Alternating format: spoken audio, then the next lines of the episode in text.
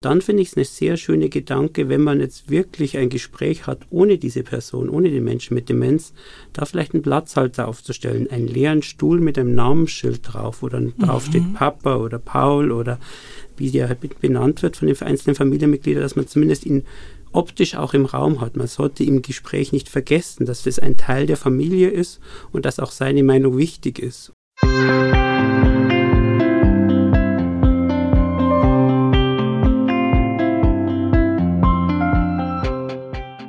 Herzlich willkommen zu einer neuen Folge von Leben, Lieben, Pflegen, der Podcast zu Demenz und Familie.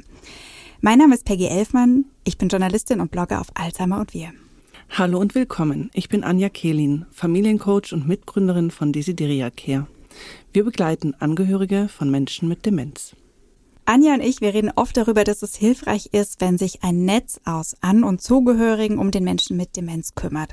Und ja, da gilt es natürlich auch immer viel zu besprechen und äh, manchmal auch Kompromisse zu finden. Das kann man zum Beispiel in einer Familienkonferenz tun. Die Familienkonferenz ist das Thema unserer heutigen Podcast-Folge und dazu haben wir uns einen Gast eingeladen, der sich damit sehr gut auskennt, und zwar den Martin Schönacher. Martin ist Angehöriger und Coach bei Desideria Care. Herzlich willkommen, lieber Martin. Schön, dass du da bist. Danke, ich freue mich sehr, da zu sein. Doch bevor wir anfangen, möchten wir noch Danke sagen. Vielen Dank an die Edith Haberland Wagner Stiftung. Sie unterstützt uns finanziell bei der Produktion dieser Folge. Ganz herzlichen Dank. Ja, lieber Martin, bevor wir einsteigen ins Thema Familienkonferenz, vielleicht magst du unseren Zuhörenden kurz sagen, wer du so bist und was du machst. Ja, also mein Name ist Martin Schönacher. Ich äh, bin Mediator und systemischer Familientherapeut als ich in meiner Ausbildung zum systemischen Familientherapeut war, habe ich eben die Sideria Care kennengelernt und ich habe in derselben Zeit oder kurz vorher die Demenzdiagnose meiner Mutter erfahren. Und das war auch die Verbindung, dass ich mich mit diesem Thema tiefer auseinandersetzen wollte und habe dann von Anfang an auch das eigene Erleben in meiner Ausbildung mit eingebracht und somit auch mhm. das besser verarbeiten können. Also ich finde es total schön, dass du da bist, Martin. Danke, Anja. Wir haben dich eingeladen, weil wir im Podcast ja schon ganz viel über das Thema Familienkonferenz gesprochen haben. Wir haben es mal angeschnitten und meistens auch in Situationen, wo es für Angehörige vielleicht auch schwierig wird. Also das heißt, wo Konflikte auftauchen oder unterschiedliche Meinungen und dann die Familien irgendwie nach einem Weg suchen, wieder zusammenzukommen. Also häufig ist es ja so, dass die Angehörigen in der Auseinandersetzung und beim Überlegen, wie kann man eine Situation gut managen oder Lösungen finden, manchmal auseinanderdriften. Jetzt ist es ja so, dass du als Mediator da viel Berufspraxis hast und auch bei Desideria Care immer mal wieder Familien begleitest oder mitbekommst, die sich irgendwie zerstreiten oder die irgendwie sich nicht einig werden? Ich würde es jetzt gar nicht äh, streiten nennen. Ich glaube, so weit geht es oft gar nicht. Es geht eigentlich, glaube ich, darum, dass viele Menschen eigentlich das Bestmögliche machen wollen. Mhm. Aber häufig ist ja zwischen dem, die Menschen, die sich da wieder treffen, also die Geschwister, ist ja oft viel Leben und viel Zeit vergangen. Und plötzlich kommt so eine Herausforderung wie, ich muss Entscheidungen treffen. Ab wann muss ich für meine Mutter entscheiden, ab wann muss ich für meinen Vater entscheiden, wann muss ich meine Eltern unterstützen, wann entmachte ich auch gefühlt irgendwie die Menschen, die mir bis dahin Ratgeber waren. Und da braucht es gar keine Konflikte, sondern es sind eine Vielzahl von Herausforderungen. Zusätzlich hat sich jeder der Geschwisterteile wahrscheinlich unterschiedlich entwickelt, hat unterschiedliche Lebenserfahrungen gemacht und hat eigene Strategien, wie er mit Herausforderungen umgeht. Und diese ganzen unterschiedlichen Herausforderungen sollen dann müssen an einem Tisch oder an einer Situation geklärt werden. Mhm. Und das fordert die Familien in vielen Ebenen. Und da ist es schön, wenn man sich das bewusst macht, was da eigentlich für für Vielzahl von Herausforderungen gleichzeitig im Raum sind. Und dann braucht man vielleicht auch keinen Konflikt, sondern kann sehen, hey, das ist einfach viel zu klären. Und ich muss da jetzt irgendwie eine Struktur oder irgendwie durch das Gespräch durchkommen, um mhm. jeder seinen Teil beitragen zu können. Mhm. Ich glaube, es ist für viele ja eigentlich auch eine neue Erfahrung, also dass man als Familie gemeinsam auf eine Lösungssuche geht. Genau, und ich glaube, es ist mhm. auch so schwierig, weil auch die Perspektive von Anfang an vielleicht schon unterschiedlich ist. Mhm. Vielleicht meint der eine schon, wir müssen da jetzt unbedingt handeln, wir müssen da jetzt die nächsten Schritte klären und der andere denkt, nee, das läuft doch ganz gut, vertrau doch meiner Mutter, vertrau doch unserer Mutter, die macht das schon, die kommt mit dem Vater schon zurecht als mhm. Beispiel. Mhm. Und überhaupt zu sagen, es sind einfach verschiedene Ausgangspunkte. Es gibt meistens in Geschwistern jemand, der eher der Anpackende war und das vielleicht in der Kindheit schon eher geregelt hat und und jemand, der eher sagt, das wird schon alles gut, mach dir nicht so viel Sorgen, du mit deiner Hektik. Und diese Ausgangsposition bringt schon ganz unterschiedliche Positionen. Mhm. Und dann ist halt die Frage, wo wollen wir überhaupt hin, wo müssen wir hin, ab wann müssen wir was entscheiden. Vielleicht wäre es ganz nützlich, ein Beispiel zu haben.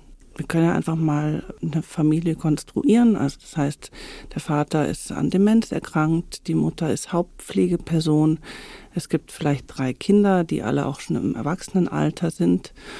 Und plötzlich wird irgendwie so deutlich im Gespräch zwischen Tochter und Mutter, dass die Mutter langsam an ihre Grenzen stößt. Und diese Tochter sagt dann ihren Geschwistern Bescheid, hallo, wir müssen was unternehmen. So, jetzt gibt's ja dann häufig so Lösungen, so nach dem Motto, wir richten mal eine WhatsApp-Gruppe rein, damit man irgendwie so leicht kommunizieren kann, sich so ein bisschen auf dem Laufenden hält und irgendwie funktioniert es nicht gut und einer steigt aus.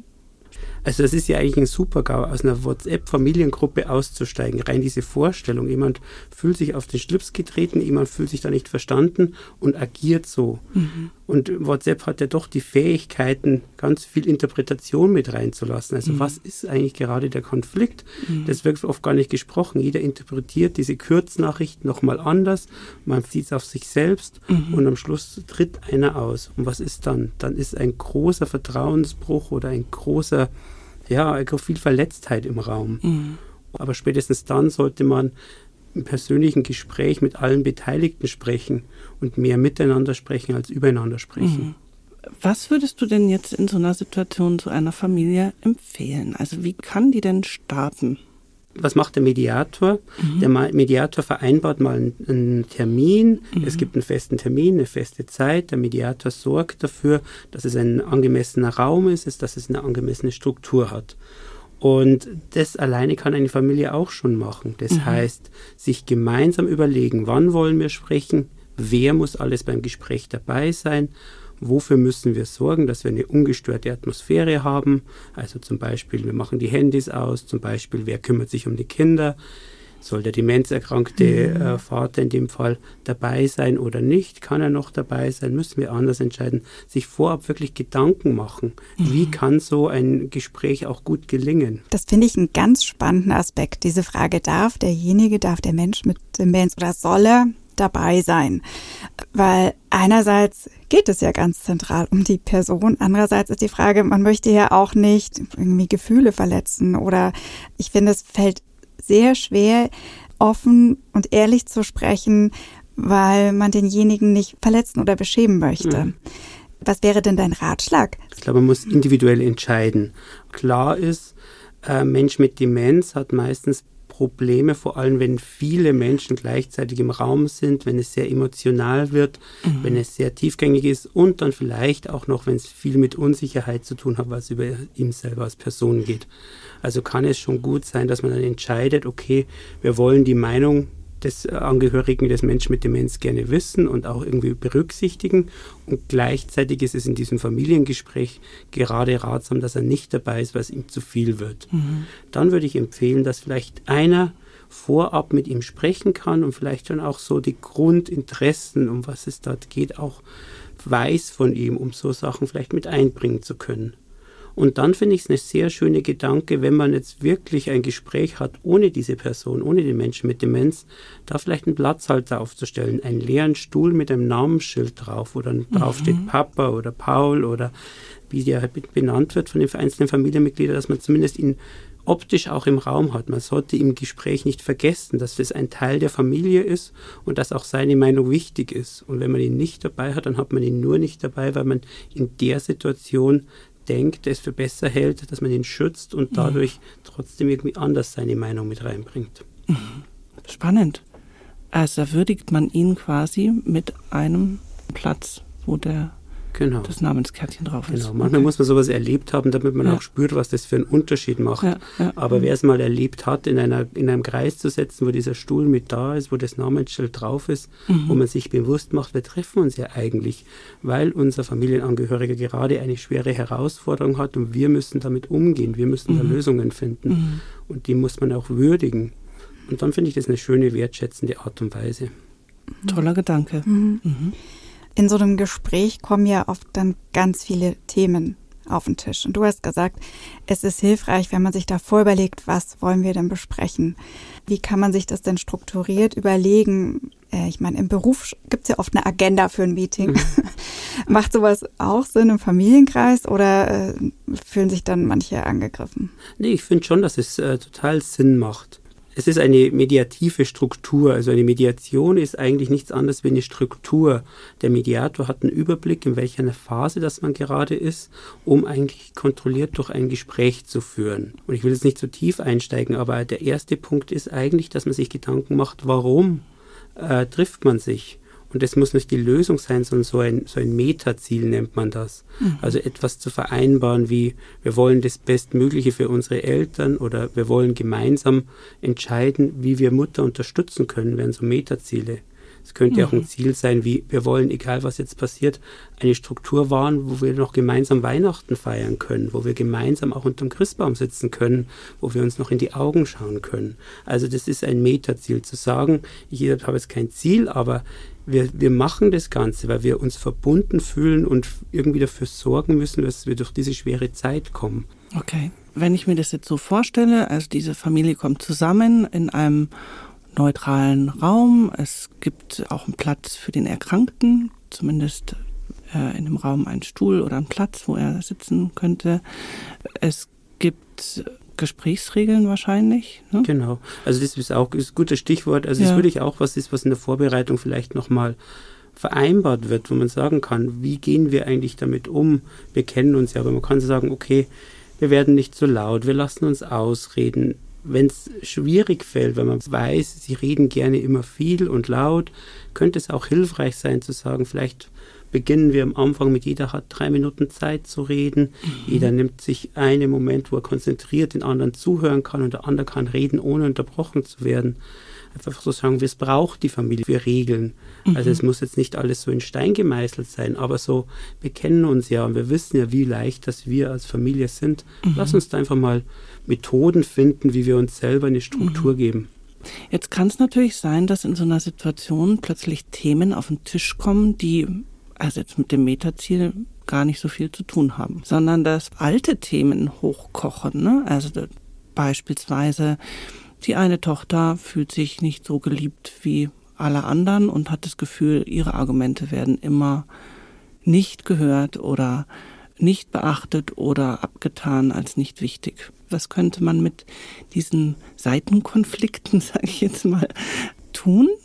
Ich gehe vielleicht einen kleinen Schritt zurück Ja. und mache das so ein bisschen einfassender. Als erstes Mal, so ein Gespräch hat so eine innerliche Haltung und die heißt, Klarheit schafft Frieden. Heißt, wir versuchen eigentlich offen und ehrlich zu reden und lieber haben wir diese Herausforderung auf dem Tisch und benannt und können dann wenigstens damit umgehen, als wie wenn es immer so unterschwellig unter alles drunter liegt. Das heißt, es können durchaus so Konflikte hochkommen, so Haltungen, so Werte, so Meinungen. Und ich habe vorher schon mal diese Phasen erwähnt. In dieser ersten Phase, wo wir so ein Metaziel vereinbaren, würden wir in der zweiten Phase Themen sammeln. Also was gibt es alles für Themen, die die Familie besprechen will? Okay. Und da könnte es Themen geben wie, an was merken wir, dass die Mutter überfordert ist? Ab wann müssen wir anders agieren? Es könnten aber auch Themen sein wie, ich fühle mich weniger geliebt wie meine Schwester oder mein Wort ist weniger wert. Dann würden wir diese Themen auch benennen, so wie alle anderen Themen auch. Das kann ein Thema sein, das heißt vielleicht Patientenverfügung. Und das andere Thema heißt, wer informiert sich über Hilfseinrichtungen. Und da kann aber auch ein Thema sein, wie sprechen wir, wie fühle ich mich in der Familie. Okay, also das heißt, es werden erstmal Themen gesammelt. Genau. Okay. Themen gesammelt, um auch diesen großen Konflikt und diese große Herausforderung in händelbare Putzelstücke runterzubrechen. Aber trotzdem ist es ja oft so, du hast es vorhin auch schon gesagt, es gibt meistens irgendwie Geschwister oder wen auch immer aus der Familie, der so besonders so ein Machertyp ist, Dinge umsetzen will.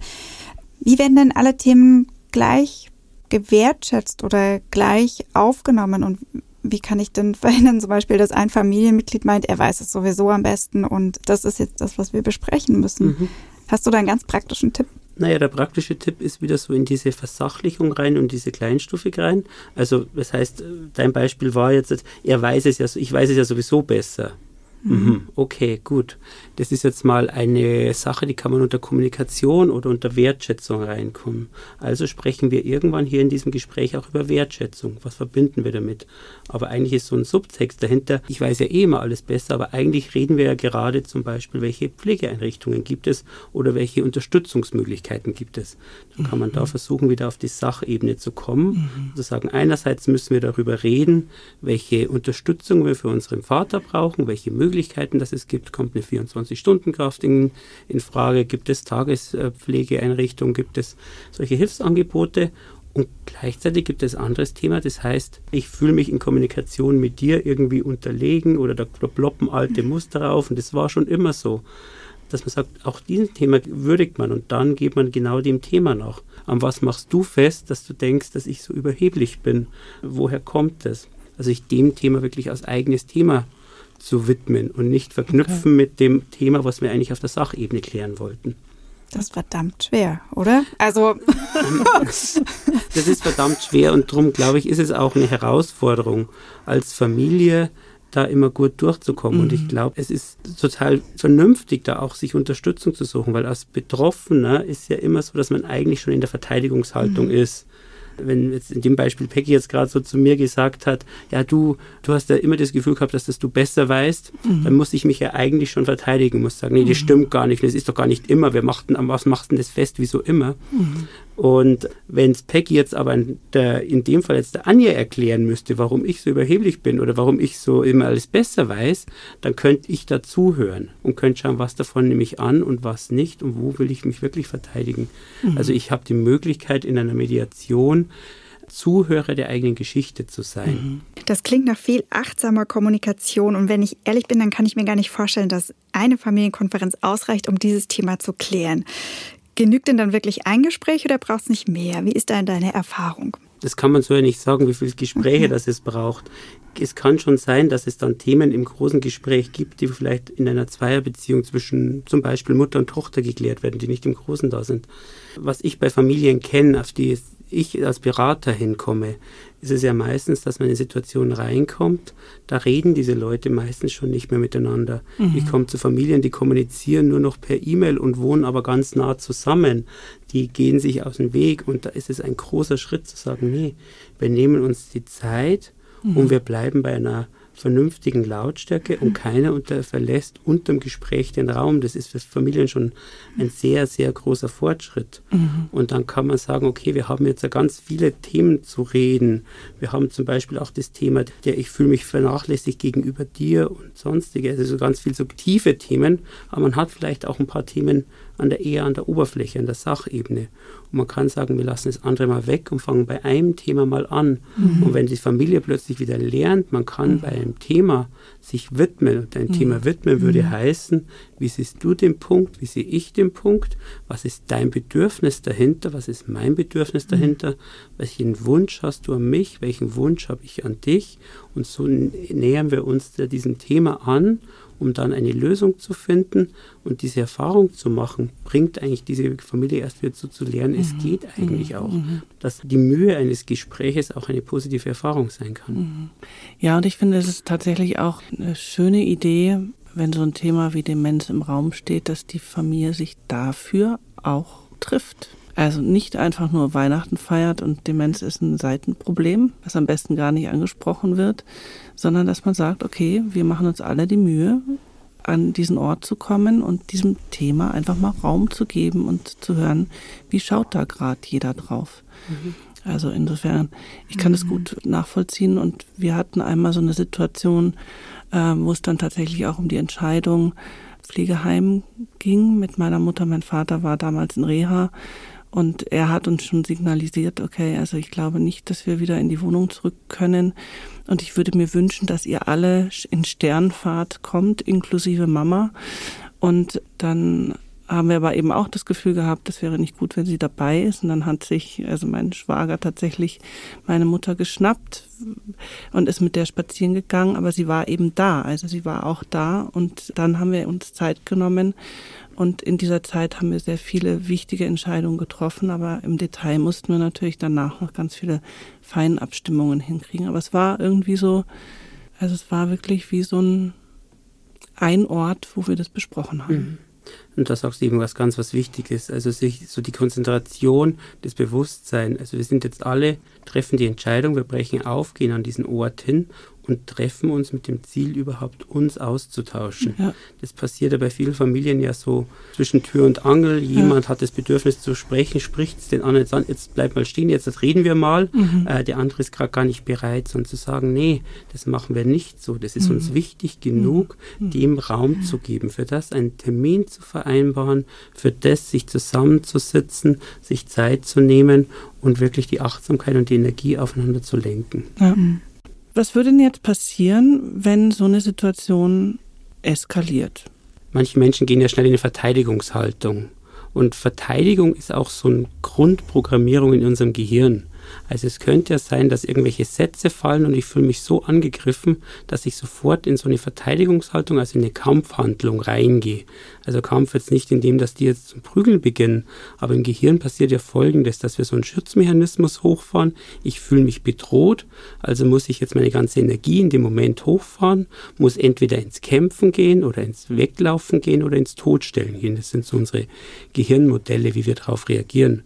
Und wenn man mhm. das mal weiß, das heißt, die ganze Energie geht zurück ins Stammhirn und ich bin erstmal auf volle Energie auf den Kampf ausgerichtet, dann ist es erstmal gut, nicht auf der Sachebene zu argumentieren, sondern das abzuholen. Mhm. Dadurch, dass man noch zur Ruhe kommt, dass man mal durchatmet, dass man mal lüftet, dass man mal aufsteht.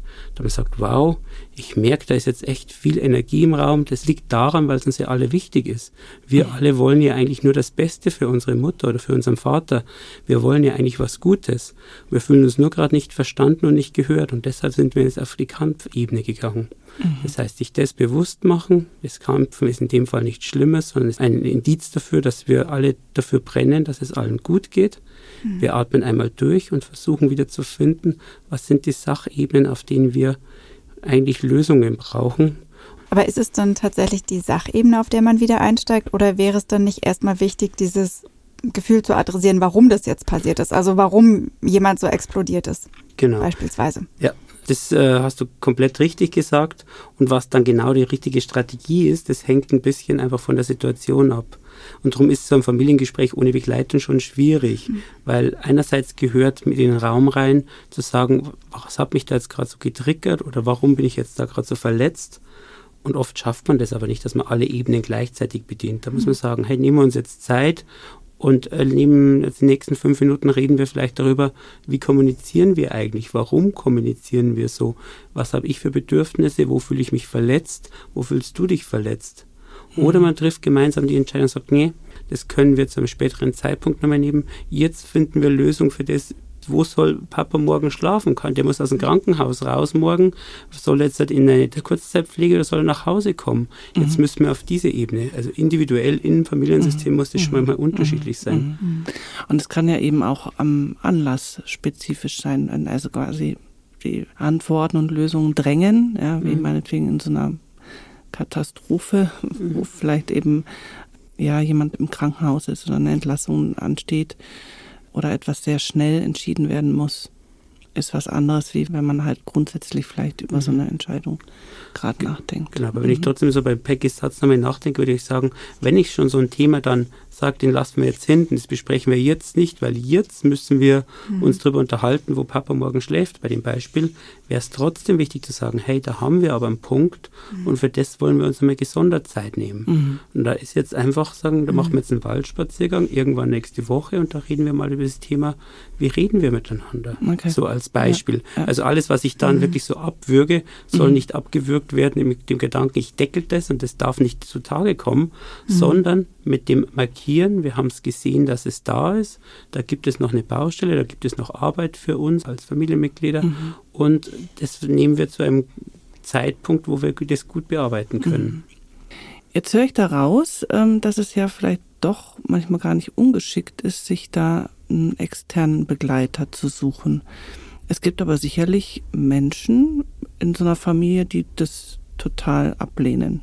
Das ist ein, ein, Fall, den ich sehr häufig habe. Also, dass eine Person sehr verzweifelt bei mir anruft, ja. eigentlich die Lösungen gerne hätte und aber sagt, aber alle anderen wollen gerade nicht reden. Das ist zu privat, das geht keinem was an, das schaffen wir doch alleine. Mhm. Und ich kann am Telefon dann immer nur darauf hinweisen, es ist sehr sinnvoll, wenn alle Beteiligten freiwillig sich an einem Gespräch beteiligen. Und wenn nicht mit einem fremden Mediator das gemacht werden ist, dann ist es trotzdem gut, allein dieses Gespräch zu führen, dann diese Regeln oder diese Vorbereitung zu beachten, die wir vorher schon hatten. Also ein ernsthaftes Gespräch mit einem festen Termin und einem klaren Anliegen. Mhm. Wäre es denn auch möglich, dass nur ein Teil der Familie erstmal mit einem Mediator anfängt und die anderen später dazukommen, wenn sie Lust haben? Ja, ich glaube, es ist manchmal die einzige Möglichkeit. Wenn nicht alle an dem, an dem Gespräch dabei sein wollen und so ein Gespräch kann nur freiwillig stattfinden, dann ist es auch sinnvoll, mit einer einzelnen Person zu arbeiten. Und in solchen Gesprächen kann man dann reflektieren, was ist der persönliche Anteil an dem ganzen Familiensystem, aber wie kann ich auch gut ausdrücken, was sind meine Wünsche und Bedürfnisse und warum finde ich es sinnvoll, die Entscheidung so oder so zu treffen um da eine gewisse eigene Reflexion reinzukriegen und vielleicht auch Lösungsvorschläge erarbeiten. Okay. Was mich mal noch interessieren würde, wie es dann weitergeht. Also gesetzt dem Fall, die Familie findet zusammen spricht oder ein Teil der Familie und es gibt eben verschiedene Lösungsmöglichkeiten. Wie geht man denn dann weiter, beziehungsweise wie wird jetzt vereinbart, wer was macht? Ganz pragmatisch mit, wir schreiben auf und äh, wir halten es fest ja. oder wir sagen, oder jeder sagt, ja, ja, wird schon. Oder es ist irgendwie so, ja, ja, das muss gemacht werden, aber dann kümmert sich letztlich keiner drum. Nee, das ist ein super Hinweis. Also das ist einfach sehr sinnvoll, diese Aufgaben auch wirklich zu verteilen und zwar auch schriftlich zu fixieren. Und im Business sagt man da smarte Zielvereinbarung dazu. Das heißt, wir machen es schriftlich, wir machen es messbar, also dass man genau weiß, wer macht was. Wir machen es attraktiv, heißt, ist es ein realistisches Ziel. Und wir machen es terminiert, bis wann ist es erledigt. Also dann hat man einen Fahrplan danach. Da hat man dann einen Fahrplan, genau. Also ich finde eigentlich, haben wir jetzt vieles von dem besprochen, was, glaube ich, eine Familienkonferenz ausmacht. Danke, Martin, dass du da warst und uns äh, das Thema so ein bisschen näher gebracht hast. Ich nehme von dir mit, dass es total wichtig und auch eigentlich Erfolg bringt, ist, sich davor zu überlegen, was wollen wir denn besprechen, in was für eine Runde besprechen wir das und was ich total schön finde, ist deine Hinweise, wie man die Meinungen und Wünsche des Menschen mit Demenz einbeziehen kann, wenn das nicht mehr geht. Also eben nicht nur so über ihn spricht, sondern tatsächlich auch im Raum oder ihr einen Raum gibt in diesem Gespräch. Danke dafür. Ja, sehr gerne. Also ich glaube, es waren viele gute Anregungen drin. Es wird auch eine Checkliste geben, Peggy. Genau, der Martin hat uns oder hat für uns quasi eine Checkliste erarbeitet, wie ihr gut in ein Gespräch gehen könnt und sozusagen eine Art Guideline ist das für ein gutes Gespräch, eine gute Familienkonferenz. Diese Checkliste werdet ihr im Link in den Shownotes finden und natürlich auch auf www.lebenliebenpflegen.de. Das war's von uns. Großer Dank geht an Valentin Ramm, der uns mit der Technik unterstützt. Das war Leben, Lieben, Pflegen, der Podcast zu Demenz und Familie. Heute mit unserem Gast Martin Schönacher. Wir freuen uns, wenn ihr den Podcast weiterempfehlt und auch bei der nächsten Folge wieder dabei seid. Eure Peggy und Anja von Leben, Lieben, Pflegen. Ciao. Tschüss. Ciao.